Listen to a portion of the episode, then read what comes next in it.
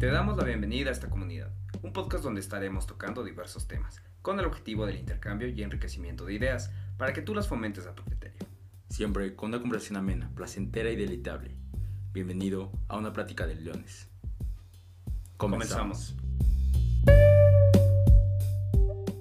Muy buena gente, bienvenidos a su podcast Una plática de leones. El día de hoy vamos a hablar sobre un tema interesante y es un tema tabú que no se habla tanto en la sociedad actual. Tal vez por desconocimiento, tal vez por miedo a ser estafado, y es acerca del dinero, la educación financiera y la importancia de ella. Antes de comenzar, pues también queremos decirles que nosotros no somos ningún tipo de expertos, simplemente vamos a hablar acerca de nuestra experiencia, lo que nos hubiera gustado saber a una temprana edad y también ya adelantamos que no tenemos algún este, objetivo financiero en el sentido de venderles algo. Me encuentro aquí con mi hermano, ¿cómo estás? Hola, ¿qué tal gente? Eh, yo soy Juan León y primero que nada eh, quererles agradecer por la parte de escucharnos. Si eres eh, nuevo, si eres nueva en este podcast, pues te invitamos a que te puedas suscribir, a que lo puedas compartir, a que le puedas darle like, a que puedas apretarle pues cualquier botoncito que puedas encontrar por ahí en la plataforma que lo estés escuchando. Y bueno, como bien lo mencionó mi hermano Fabián, pues el día de hoy vamos a hablar acerca de un tema que es bastante tabú en nuestra sociedad y sobre todo pues querer evitar como pues los mitos que pueden estar existiendo actualmente y nos vamos a basar con nuestra propia experiencia. ¿Por qué? Porque nosotros no somos ningún tipo de ejecutivos o personas que eh, hayan realizado alguna carrera relacionada hacia el ámbito financiero, tú tal vez un poquito, pero pues no te vamos a vender nada, eh, eso lo voy a dejar de una vez eh, destacado, más que nada son como ciertos consejos que nos han ayudado. Y bueno, me gustaría empezar con la parte de la educación financiera. Tú realmente a lo largo de tu vida como estudiante, que todavía lo sigue siendo, hay, que aclararle al público que pues eh, todavía no nos encontramos ni mayores a los 25 años, pero bueno, tú dentro de, tu vida que hayas tenido, em, ¿me podrías platicar de alguna materia que tú hayas recordado eh, que se refiera hacia el ámbito financiero, dentro de todo lo que hayas hecho, o sea, incluyendo primaria, eh, secundaria, pues, bachillerato, etcétera? Creo que la respuesta corta es no y creo que para los que nos están escuchando probablemente sea su caso similar. Obviamente siempre hay excepciones, ¿no? Si estás estudiando, no sé, en otro tipo de eh, ámbito educativo, te pueden enseñar ciertas bases. Pero creo que su mayoría y para la mayoría de la población mexicana no nos enseñan ni siquiera la base de la educación financiera. Y muchas veces fíjate que me pregunto el por qué podemos crear conjeturas de por qué no nos enseñan la educación financiera, que es vital. O sea, de por sí es el sistema en el que vivimos, güey. Sí. O sea, nos vamos a dedicar, nuestras familias van a vivir de eso. O sea, es el, modelo económico en el que vivimos, güey. Y es que estés estudiando lo que estés estudiando, vas a requerir de este instrumento que es el dinero, ¿no? Sí. Entonces, ¿por qué no nos dan una base de educación financiera? Justo como lo estás diciendo, o sea, es que independientemente de lo que estés realizando, o sea, tengas o no tengas estudios, estés trabajando donde estés trabajando, estés trabajando con la empresa o si tú mismo o tú misma eres como pues propietario de una empresa, de un negocio o así, estás laborando y estás manejando el efectivo, el dinero. Claro, sí, y esa pregunta es ¿por qué no nos enseñan? Pero bueno, ya dejándolo ahí una pregunta al aire, obviamente no no he tenido una educación financiera por parte de la escuela y realmente me atrevo a decir que tampoco de parte de la familia, de, de, mi casa, ¿no? O sea, la educación que dice que es importante, o sea, la primera educación es en casa, tampoco ha habido una educación financiera, lo típico es estudia y ahorras y solo así vas a poder tener una vida plena. Sí. Y obviamente esto, pues ya en, en el tiempo en el que estamos ya no funciona. Entonces tenemos que buscar otro tipo de alternativas. Ok. Pues mira, realmente eh, yo te hice esta pregunta más que nada para hacer una introspección, no solo para ti, sino también eh, iba dirigida un poquito hacia el público, para que dentro de este tiempo que haya transcurrido, que hayan estado escuchando pues hasta ahorita eh, la parte del podcast, pues seamos conscientes realmente de si hemos estado recibiendo algún tipo de educación financiera. Tal y como lo mencionabas, eh, no solo es como esta parte en la escuela, sino también dentro de casa. Sí. ¿no? Y es que muchas veces a mí lo que me dijeron eh, fue como en la parte, y más que nada aquí en casa, eh, fue la situación de, si quieres ahorrar o quieres tener dinero como tal, tienes que mantener tu dinero en una cuenta de ahorro, en el banco. Y pues tú poco a poco, con lo que tú puedas ir aportando y así, pues vas ahí manteniendo tu dinero. Sí. Obviamente puede sonar un poquito lógico y decir, ok, pues no me lo estoy gastando, lo estoy dejando ahí, lo mantengo en una cuenta de ahorro y mi dinero crece. Sí. Sí, o sea, por ese lado, obviamente estás ahorrando, estás teniendo tales cosas. Y es un paso, ¿no? Y es un paso, estás haciendo algo súper importante que creo que más adelante podemos hablar acerca de esto, pero es pura mentalidad. Es, son conceptos que, que quedan enmarcados más que otro tipo de cosas. Pero bueno, regresando un poquito, es esta parte hacia que uno cree que está haciendo lo correcto. Pero es que existen diferentes cosas que no dependen de nosotros no depende totalmente de el vecino o de la vecina, o sea, realmente depende de muchas otras circunstancias, más como por parte del gobierno, que es, por ejemplo, la propia inflación. Y no solo esto sucede en México o es como un problema de Latinoamérica, o sea, en todo el mundo hay cierta inflación. Básicamente lo que quiere decirte es de que con el dinero que actualmente tú tienes, no te va a alcanzar para poder comprar, eh, o sea, la misma cantidad de dinero no vas a poder comprar lo mismo el siguiente año. ¿Por qué? Por la inflación. Un ejemplo muy típico que podemos escuchar en, la vida cotidiana es que te diga el abuelo, no, hijo, eso en mis tiempos costaba tanto. Y tú puedes decir, ¿cómo, unas frituras te costaba tan barato? ¿No? Es por esto de la inflación, de la, inflación. O sea, obviamente el, el costo de vida que tenían, pues era mucho menor o mucho mayor, en este caso, pues mucho menor. Sí, así es. Entonces, justo por esta parte, es que todo el tiempo está habiendo una inflación eh, que no va a ser lo mismo, que el kilo de tortillas te va a costar lo mismo que te cuesta actualmente, a como le, pues justo como lo comentabas, ¿no? Le costaba a tus abuelos, ¿por qué? Por parte de la inflación.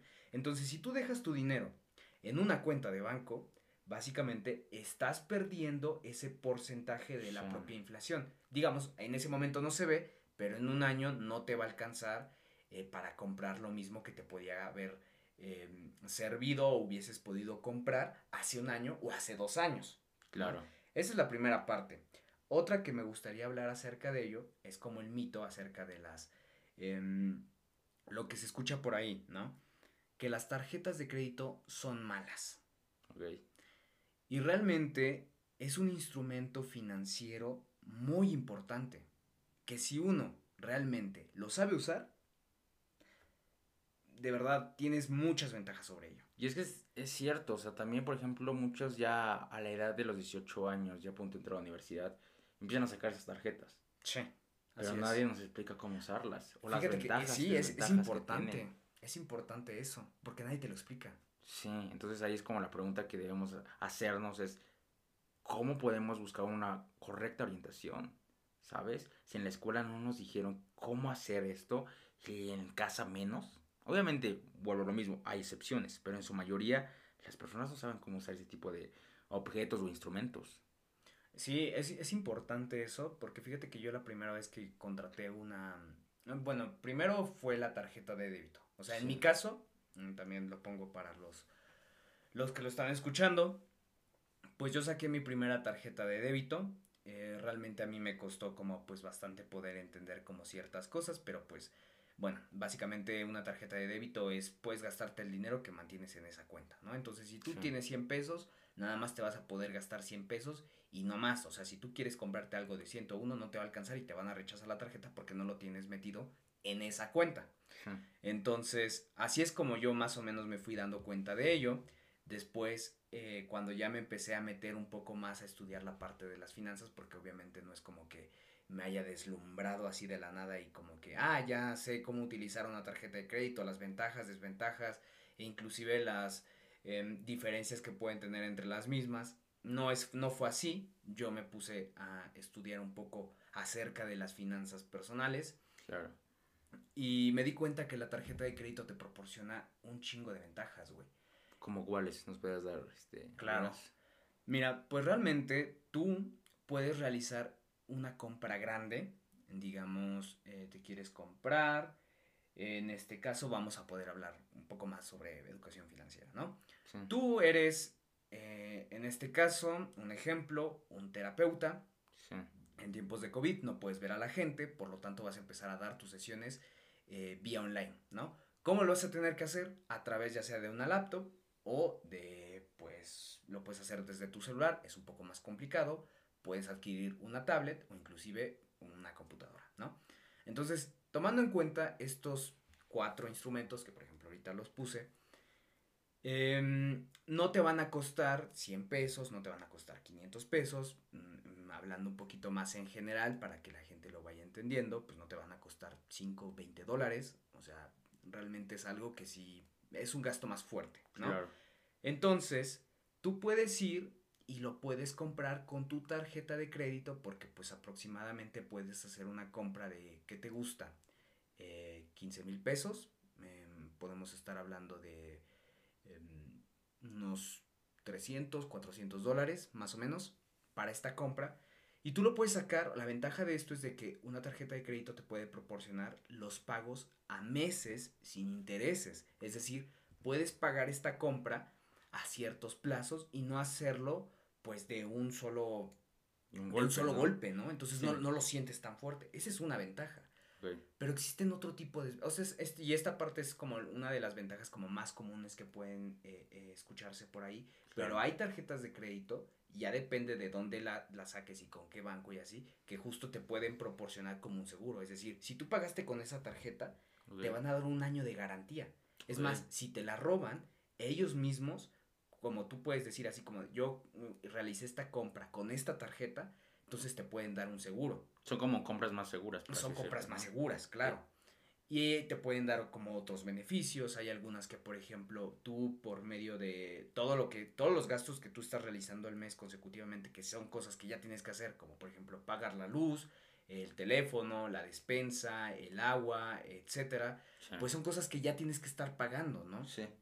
Entonces, no es agregar algo más a tu cuenta, sino simplemente son cosas que ya tenías planeadas hacerlas. Por lo tanto, eh, una tarjeta de crédito te puede, te puede proporcionar lo que se le llama como un cashback, ¿no?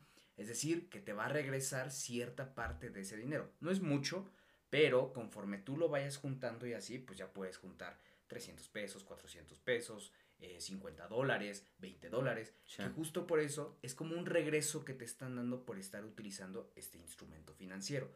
Lo padre aquí es de que tú puedes ir, como digamos, entre comillas, ir a comer gratis a algún restaurante, puedes pagar eh, tu Uber, puedes pagar tales cosas, puedes comprarte algo con ese dinero porque justo ya son compras que tú estabas pensando gastar y te van a regresar ese dinero. O sea, tienes más compra o puedes hacer tus compras más seguras.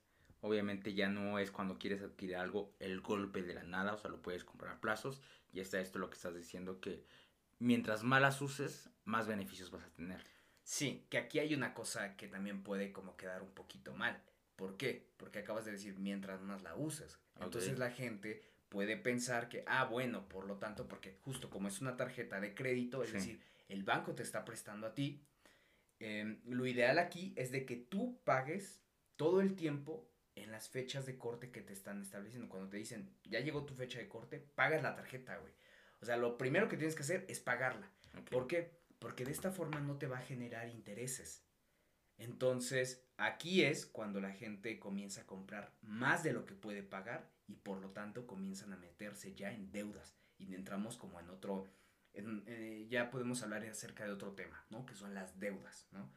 Por esta parte de las deudas también hay muchas otras cosas súper importantes porque pues eh, conozco de casos que realmente eh, sacan un préstamo y tienen una deuda y luego como no pueden pagar esa deuda, van a otro banco, sacan eh, otra, otra deuda, pagan con esa, digamos, con ese dinero la deuda que tenían y así justamente, ¿no? Entonces, a veces es muy complicado esta parte porque pues salirte de ahí está más pesado, ¿no?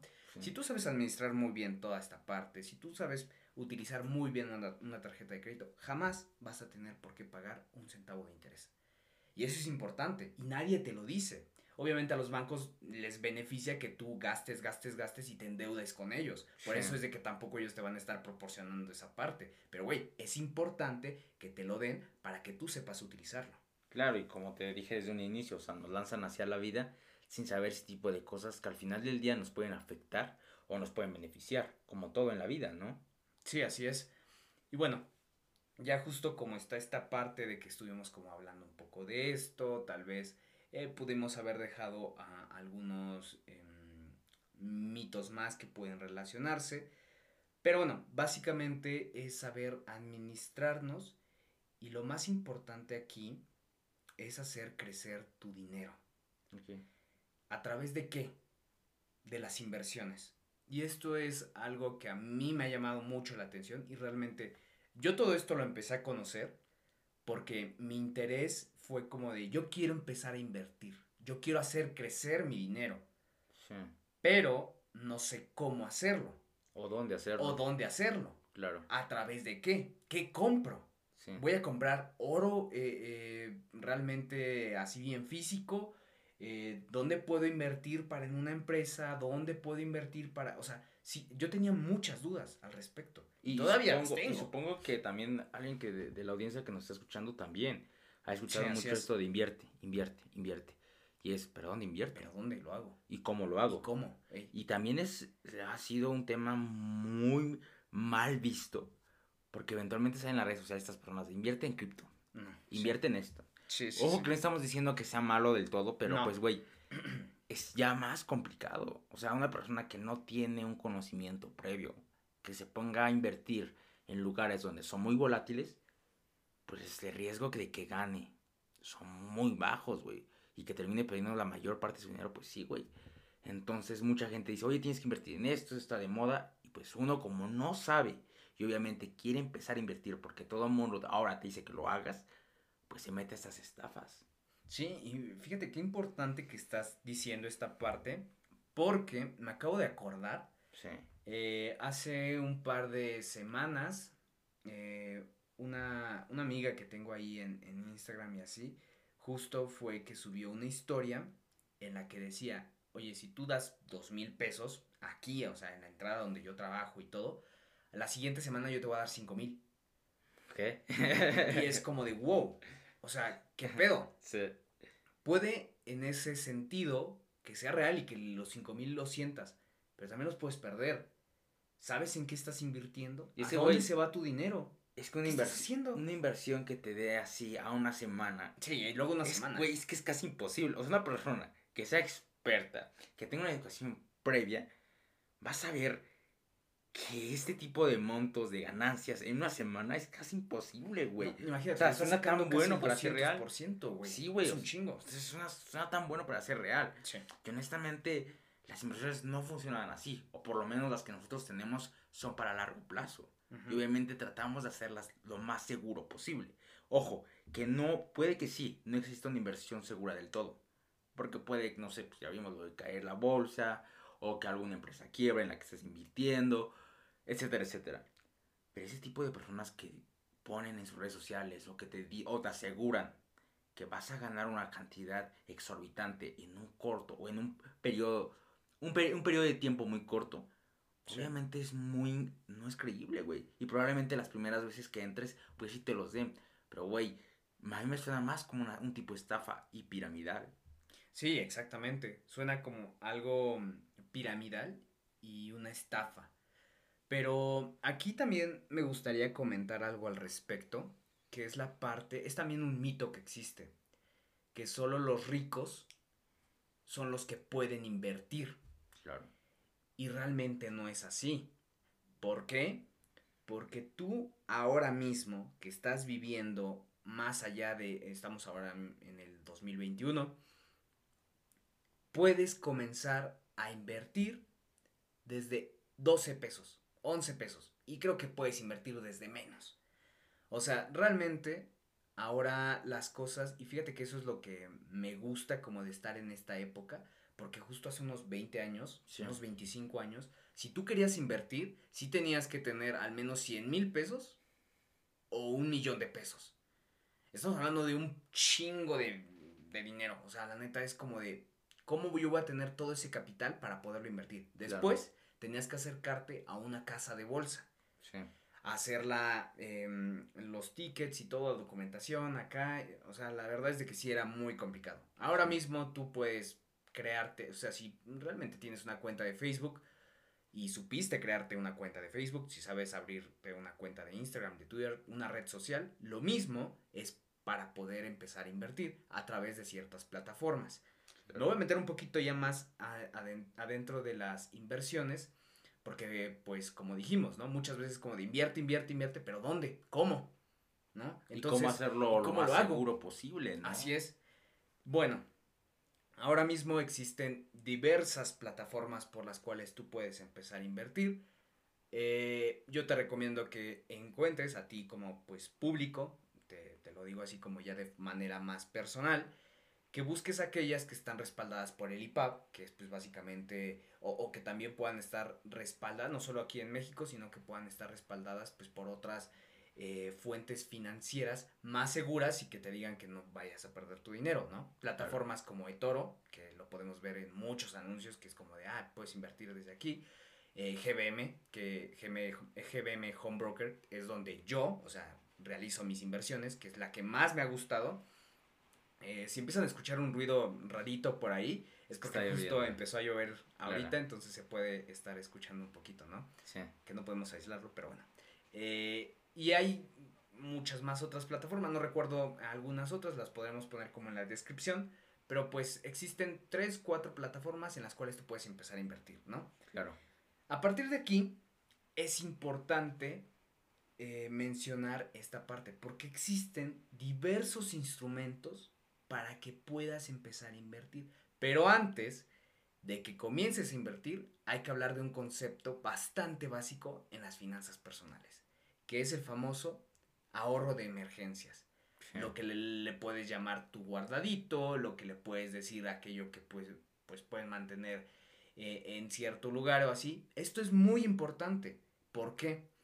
Porque si tú comienzas a invertir eh, ahora mismo, va, eh, más adelante no vas a saber si vas a tener como más dinero para poder invertir. Realmente sabemos que durante la vida y a lo largo de este podcast hemos hablado de diversos temas y sabemos que a veces la dura la vida es como bastante dura en ese sentido y nunca te avisa, o sea, en cualquier momento puedes padecer de un accidente, en cualquier momento se te puede estallar la, la, llanta del coche, en cualquier momento se te puede arruinar el dispositivo que es donde ahorita puedes estar haciendo tu home office, en cualquier momento son cosas de emergencia. Sí, claro.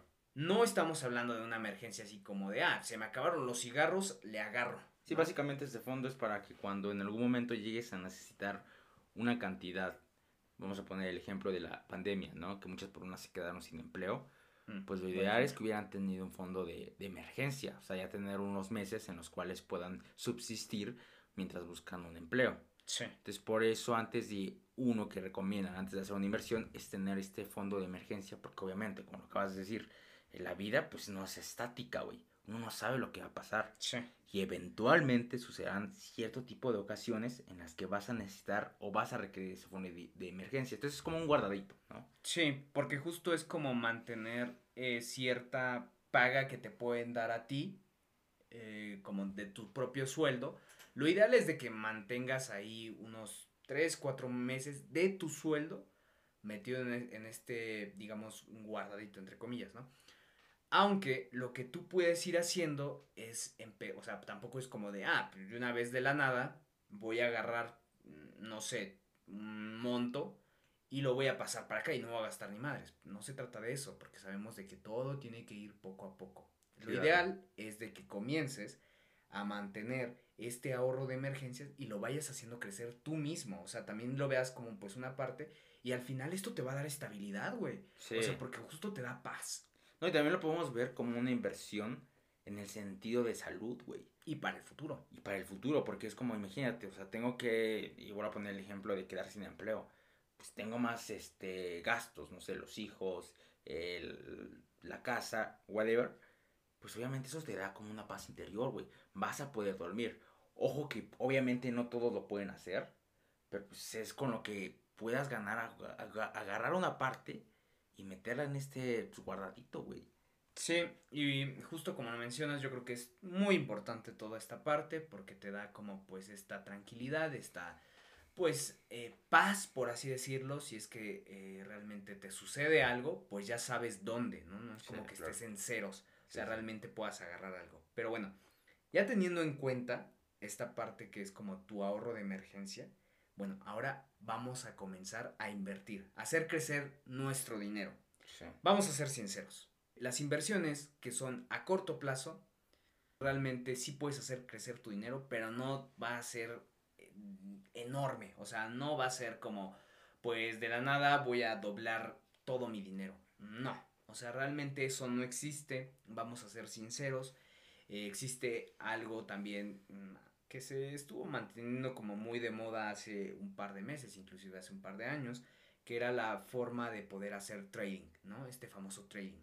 Claro. Que justo era, me, me levanto tal hora de la mañana, así súper temprano, para analizar el mercado, ver qué es lo que voy a comprar, ver qué es lo que voy a vender, qué es lo que estoy haciendo para justo sacarle este beneficio. Sí se puede, claro, pero para ello tienes que tener una educación muy, muy cabrona, o sea, hacia la parte mm, e, no solo como de económica, porque depende mucho no solo del país, sino como movimientos de otros países, cosas, o sea, realmente tiene que haber un análisis muy superficial para comenzar a hacer ello. y están como ahora actualmente los cursos en YouTube que te dicen aprende a hacer trading, aprende a hacer tales cosas. No, no, no, no. O sea, realmente vamos a ser sinceros. Las inversiones a través de ahí sí se puede, no te lo voy a negar. Hay gente que sí le, le puede sacar tal dinero, pero realmente como si, si, tú, si tú apenas vas entendiendo como pues esta parte y te metes en ello, estás casi destinado a fracasar. No, y es que dicen que ni siquiera Warren Buffett puede predecir el mercado. Que lo puede manipular, claro está. ¿Quién es Warren, Buffett? Warren Buffett es uno de los mayores, o si no el mayor inversionista del mundo. O sea, es, el, es el güey, el máster de las inversiones. Sí, sí, sí. Entonces, ni él puede predecir el mercado. Y seamos sinceros, dejando el ego de un lado, que un chaval de tanto y picos años, güey, treinta y picos, como lo quieras ver, que esté en su laptop tratando de predecir el mercado, güey. Sí, o sea, siendo realistas es un poquito complicado. Ahora, pues, obviamente no quiere decir que puedas ganar cierto dinero de ahí, porque habrá alguien que dice, pues yo he ganado de, dinero de ahí, o inclusive estoy viviendo. Pero el problema es que ya es como un, un trabajo de tiempo completo. Sí. Lo que nosotros queremos este, decir son las inversiones en las cuales tú puedes estar trabajando, puedes estar estudiando y hacer tu dinero crecer de una, de una forma segura y a largo plazo. Y también de una forma más pasiva. Claro, y que no, y que no te quite tiempo, como dices, de una forma pasiva en la cual no te quite tiempo. Pero esto del trading, pues obviamente pues tienes que estar analizando el mercado, compra y venta, es casi casi un trabajo de tiempo completo. Sí, porque justo ahí lo, lo que se supone que tienes que hacer es comprar una acción, digamos, de tal empresa, tú la compras eh, a 14 dólares y esperas en el momento en el que el mercado comienza a subir, la vendes a 16, 17 dólares y digamos ya ganaste 3 dólares de diferencia, simplemente por comprar algo que estaba más barato. Suena muy padre, claro, pero no sabes en qué momento sigue bajando el mercado, en qué momento va a subir, porque eh, constantemente va cambiando. Y si lo puedes hacer. Si ya le sacaste 3 dólares y puedes decir, ah, pues bien fácil, ¿no? Yo ya saqué 60 ya saqué 60 dólares. Bueno, este, ya le saqué... Eh, lo estaba convirtiendo a pesos mexicanos, perdón, pero ya saqué eh, 3 dólares, ¿no? Ya saqué estos 3 dólares y a partir de ahora, pues justo es lo que ya gané y está muy chingón. Sí, está muy bien, pero ya te hablaron acerca como de que en la misma plataforma te cobran ciertas comisiones por compra y por venta de esos instrumentos. O sea, también hay que ver eso. Claro, y también son cosas que nos dicen, Y como dices, puedes que tú compres esta acción a 14 pesos, pero resulta que baja a 8 pesos, ya perdiste dinero. Sí. Entonces, güey, es esa cosa de pues decir, güey, yo quiero invertir mi dinero, no, no tengo tanto tiempo porque tengo pues mi trabajo o mis estudios, y igualmente pues quiero hacerlo de una forma segura.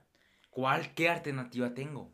Sí, justo. Bueno, ahorita que, que dices eso, tal vez el oyente está diciendo como, sí, sí, sí, o sea, está muy chingón, gracias por decirme como esta parte y todo, pero ahora, ¿dónde invierto yo? ¿No? Bueno, pues aquí me gustaría decir que cada persona... Spoiler no es en criptomonedas. bien dicho, bien dicho.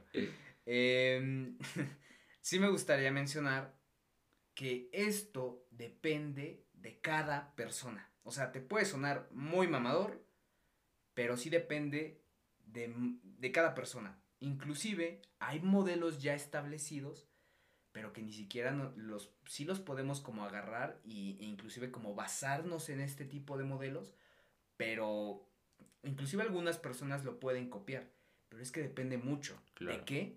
Del tipo de inversionista que tú te consideres o que seas. ¿Por qué? Porque puede que seas un inversionista más arriesgado y digas, eh, realmente no me importa, o sea, puedo perder mucho dinero, pero también puedo ganar mucho dinero, me aviento. Porque dentro del lado de las inversiones hay que tener en cuenta que no solamente todo el tiempo es como crecer, crecer, crecer tu dinero, también lo puedes perder, lamentablemente, pero existen riesgos. Entonces, puedes que seas un perfil mucho más aventado o que tengas un perfil mucho más conservador, es decir, voy a la segura, o sea, sé que va a crecer mi dinero, voy a la segura, pero mis rendimientos son un poco menores, y son también, más pequeños. Y también hay que ver eh, la edad que tienes, ¿no? Sí. Y cuánto vas a empezar a invertir y cuánto vas a, eh, vas a invertir semanalmente, mensualmente, anualmente. O sea, eso depende pues, de cada persona. Yo no te puedo decir, invierte tanto en cada, cada cierto tiempo, porque obviamente pues no sé tus necesidades. Así es. Igualmente con el, eh, los años que tengas, pues esto ya hay un desequilibrio. No es lo mismo invertir a los 20 años, 25 años, que invertir a los 40 o 30 años. obviamente el periodo o los rendimientos no van a ser los mismos. Sí, claro, porque justo existe esta parte de los plazos, ¿no? Es decir, eh, existen inversiones que son a corto plazo e inversiones que son a largo plazo. Claro. Hay un concepto que no hemos hablado dentro de este podcast, dentro de este episodio, que es la parte de el interés compuesto. Sí. Mucha gente menciona que el interés, y para mí creo que lo es, el interés compuesto es la octava maravilla. Inclusive para algunas personas puede que esta sea pues su peor pesadilla. Su peor pesadilla. Porque un interés compuesto básicamente es hacer crecer el rendimiento del rendimiento. Sí. ¿A qué te refieres con esto, Juan? Bueno, pues básicamente es que cuando tú, y voy a poner un ejemplo, bastante, es que me gusta explicar las cosas así súper sencillas, ¿no? Yo compro, eh, digamos, me meto a invertir en acciones y compro una acción, esta acción va a empezar a dar un 8% de rendimiento anual, entonces yo voy a comenzar eh, de esta forma. Yo pongo 100 eh, pesos, ¿no? 100 dólares, lo vamos a poner en dólares. Yo pongo 100 dólares al siguiente año me van a tener que dar los 100 pesos más el 8% que se generó. 8 dólares. Que serían pues 8 dólares. Entonces, lo ideal aquí, esos 8 dólares fueron lo que tú ganaste. Pero esos 8 dólares tú los ganaste en un año. Sí. Y tú me puedes estar escuchando y diciendo, no inventes, o sea, neta, yo voy a ganar nada más 8 dólares con 100. ¿Es en serio? Sí, pero justo por esto las inversiones es lo que estamos diciendo. Las mejores, o al menos lo que hemos considerado, al menos por donde ha llegado mi estudio, es que por parte de las propias inversiones que son a largo plazo son las mejores. ¿Por qué? Porque ya el siguiente año tú ya no vas a poner 100 dólares, tú vas a poner 108 dólares, porque ya es lo que tú generaste y lo que tú habías puesto. Ya estás ganando 108 dólares. Entonces, el siguiente año no te van a dar eh, el 8% de 100 dólares, te van a dar el 8% de, 108 dólares. Lo ideal aquí es de que justo tú vayas haciendo aportaciones, que se llaman aportaciones mensuales, aportaciones trimestrales o aportaciones anuales. Aquí depende mucho del tipo de persona o de, inversionista que tú te consideras, ¿no? Porque justo como tú lo mencionas, Fabián, es la parte que tú puedes estar realizando o, te puede estar costando hacer como pues las inversiones de forma mensual, bueno, tal vez las voy, las voy a hacer de forma trimestral, ¿no? Porque tal vez no me lo permite actualmente. Y el ejemplo que más ponen de esto es la típica bola de nieve, ¿no? Sí. O sea, que va rodando y entre más va rodando, más grande se va haciendo.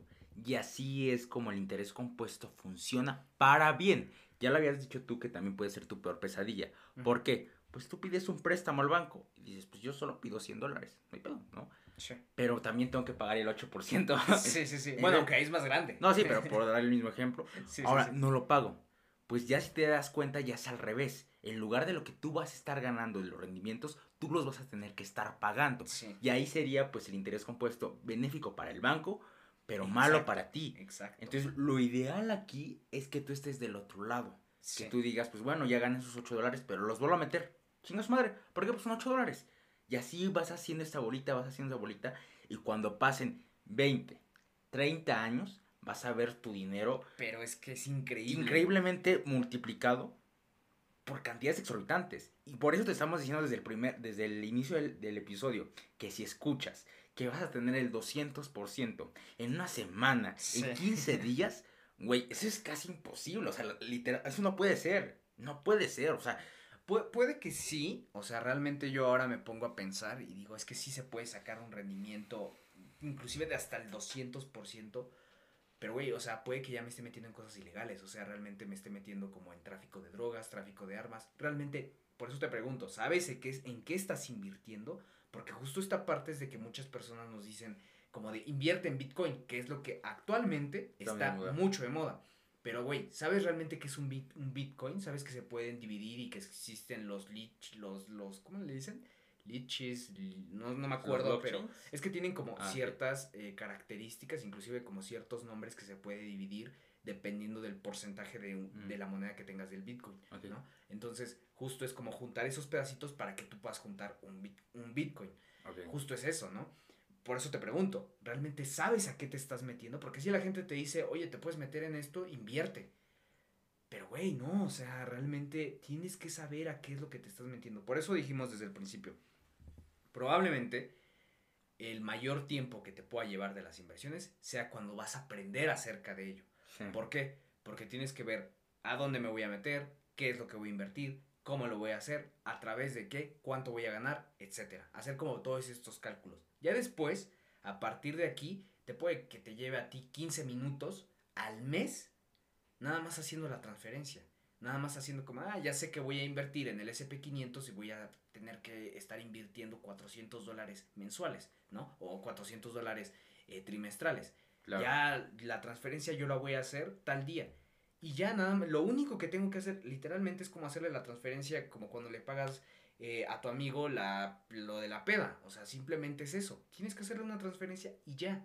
O sea, es lo mismo. Te puede llevar 15 minutos, 10 minutos, pero al principio puede que te lleve mucho más porque justo hay muchísimas cosas de las cuales tienes que aprender, tenemos que aprender acerca de ello. No, y una de las cosas que también quiero resaltar es dónde aprender.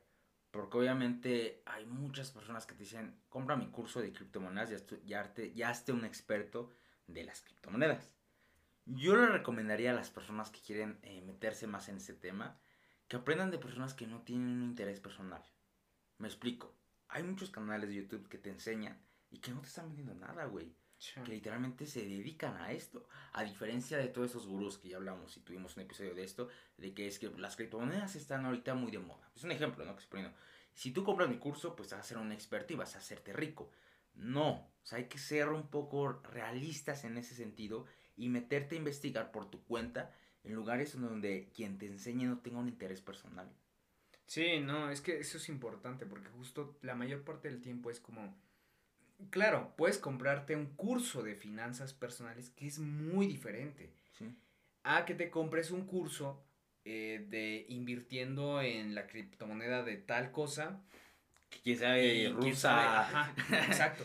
Y que tú no sepas ni qué onda, porque obviamente esta persona está trabajando, pues ya sea para esa empresa o para su propio beneficio, y le, pues obviamente así como justa, justo es esta parte como de los trabajos que son piramidales, ¿no? Le beneficia a esta persona que tú compres el curso, que tú inviertas en tal lugar y pues obviamente eh, mejor para esta persona. Entonces tenemos que hacer como tal estas diferencias. Pero bueno, podemos empezar hablando acerca de la inversión más segura en los países. Y nos podemos entrar un poco ahorita en México, que son como justo al menos los que yo conozco, los que existen aquí. Pero la inversión más segura, donde tú puedes meter tu dinero, eh, aquí en México son los CETES. ¿En dónde lo puedes hacer? En cetesdirecto.com. Y para empezar, ¿qué son los CETES? Los CETES básicamente son certificados de tesorería. Es decir, tú le estás prestando al banco. Y ¿desde cuánto puedo comenzar a prestarle mi dinero al gobierno? No, perdón, si era al gobierno. Em, tú puedes a comenzar a invertir desde 100 pesos. O sea, tú desde 100 pesos puedes crear tu, eh, tu cuenta, lo puedes hacer. Eh, buscas etesdirecto.com, creas, inicia sesión, todo, nada más ejecutas una orden de pago, que todo esto está administrado por el propio gobierno federal.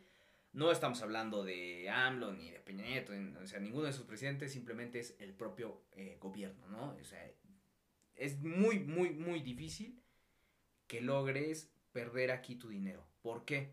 Porque realmente tiene que haber una superguerra, tiene que haber una destrucción del propio país para que quiebre. O sea, literalmente el país tiene que quebrar. Sí sé que estamos probablemente en, índices muy bajos de inflación así, pero esto es a nivel mundial, ya lo hemos platicado eh, antes en el podcast. Es lo más seguro porque tú le estás prestando al gobierno. Entonces, tiene que quebrar todo el gobierno para que justo ya no te regresen ese dinero. ¿Y cuánto estás perdiendo? Pues 100 pesos. O sea, justo es la inversión más segura.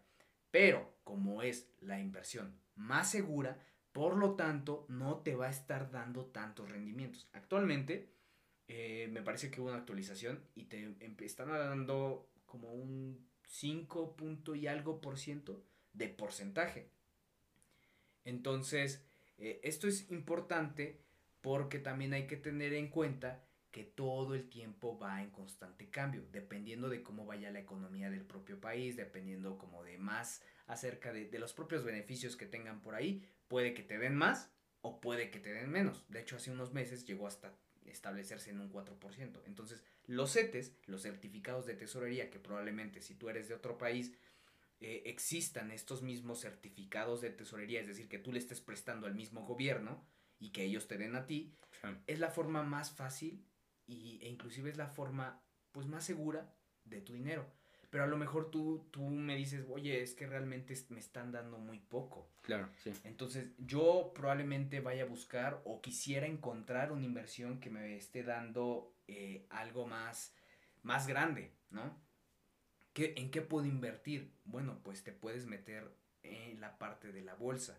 Cuando escuchamos la bolsa o la bolsa de mercado o no sé, simplemente eh, la gente como que le puede hasta doler la cabeza y decir así como, no entiendo, no entiendo. Y sí, porque realmente existen millones de empresas, eh, puedes invertir en muchísimos lugares. Realmente lo que yo te recomendaría, obviamente, es de que tú te metas a estudiar un poquito más acerca de ellos. Básicamente yo te recomiendo como esta parte de los ETFs. Eh, ¿Qué es esto? Bueno, pues es como si tú estuvieses comprando una canasta de acciones y te puedas poner a invertir acerca de ello. Eh, inclusive a mí el que más me parece, y es como pues el boom para mí, el wow cuando yo lo conocí, es el SP500. Así lo puedes buscar en internet. SIP500. ¿Qué es esto? Básicamente tú estás invirtiendo en las 500 empresas más fuertes de la economía de Estados Unidos. De hecho, estás invirtiendo en un más de 70% de la economía de Estados Unidos.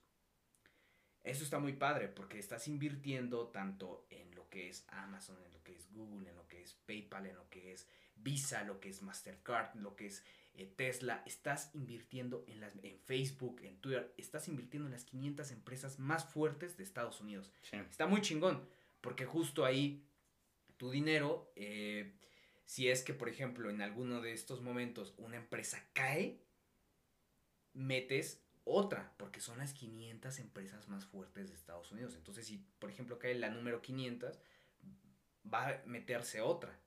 Justo eso es lo ideal. ¿Por qué?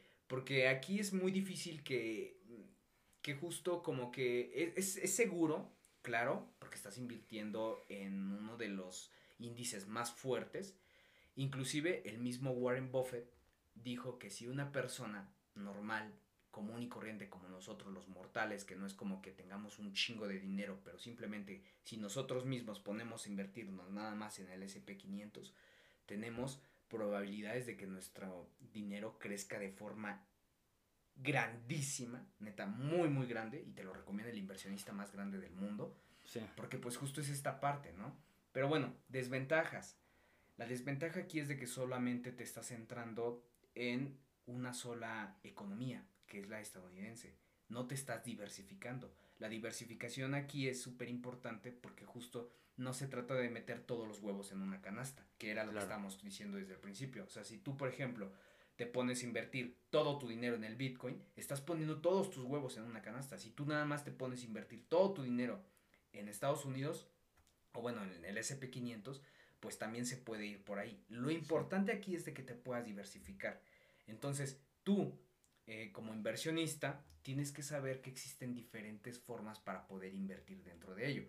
Porque, pues si justo te pones a invertir en el índice que es el VO, que es el que está más famoso en, dentro de la parte del SP500, déjame decirte que anda más arriba de 400 dólares eh, una, una parte de, de, de, esta acción, ¿no?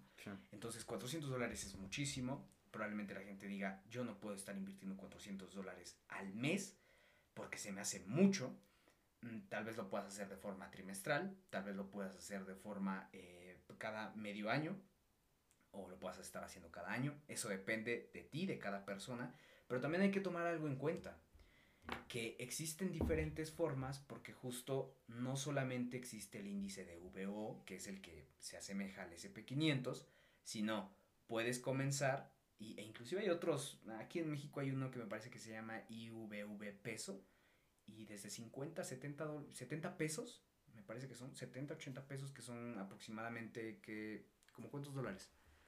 Unos 4 o 5 dólares, puedes comenzar a invertir. Entonces no necesitas tener esa cantidad enorme. Obviamente existen diferencias ahí. No me voy a meter tanto en ello porque si no eh, este episodio sería larguísimo. Eh, que por cierto ya nos estamos alargando un poco. Eh, pero bueno, nada más te estamos comentando esta parte porque esta, estas cosas las puedes encontrar en las casas de bolsa que ya te habíamos comentado antes para que lo puedas comprar. No solo existe esta parte, porque también puedes comenzar a meterte dentro de los bienes y raíces.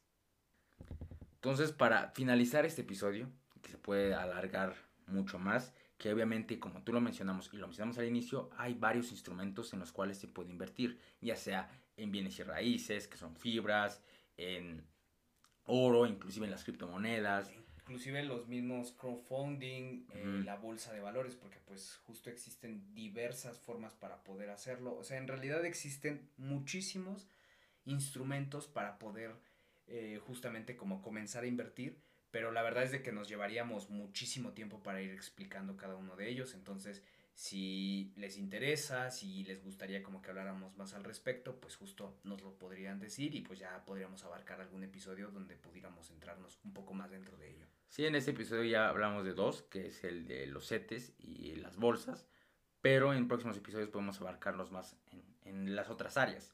Ya adelantamos que la diferencia aquí entre lo que las otras personas te tratan de vender es el largo plazo y las ganancias que puedes tener. Todo esto para que tú puedas experimentar unas buenas ganancias es usando el interés compuesto que ya lo mencionamos y obviamente esperando un tiempo, 20, 10, 30 años. Yo lo que te aconsejo o te aconsejamos es que no te vayas por este tipo de discursos de, oye, pues invierte en este lado y vas a tener tanta cantidad. No, edúcate antes. Esa es la idea de este episodio. Entonces, si deseas saber más formas o más instrumentos en los cuales se puede invertir de una forma segura y que obviamente tienes que esperar, pues solo déjanos y haremos otro episodio.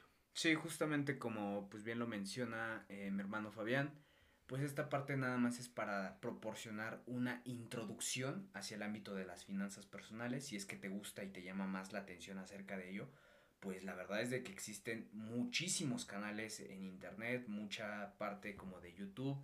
Y pues justo, si lo quieres escuchar más como de la forma de nosotros y así, pues escríbenos y pues fácilmente podemos hacer un episodio pues abarcando más cosas de, ello. De cada uno o abarcando pues todos, ¿no? Entonces, pues bueno, este fue el episodio de hoy. Compártanlo si desean este, saber más de este tipo de, de temas y si les gustó pues también agradeceríamos que se suscriban a los canales que nos comenten ahí cuál es su opinión de esto y todo ese tipo de temas. Entonces, pues nada, un saludo y nos vemos en el siguiente episodio. Hasta pronto.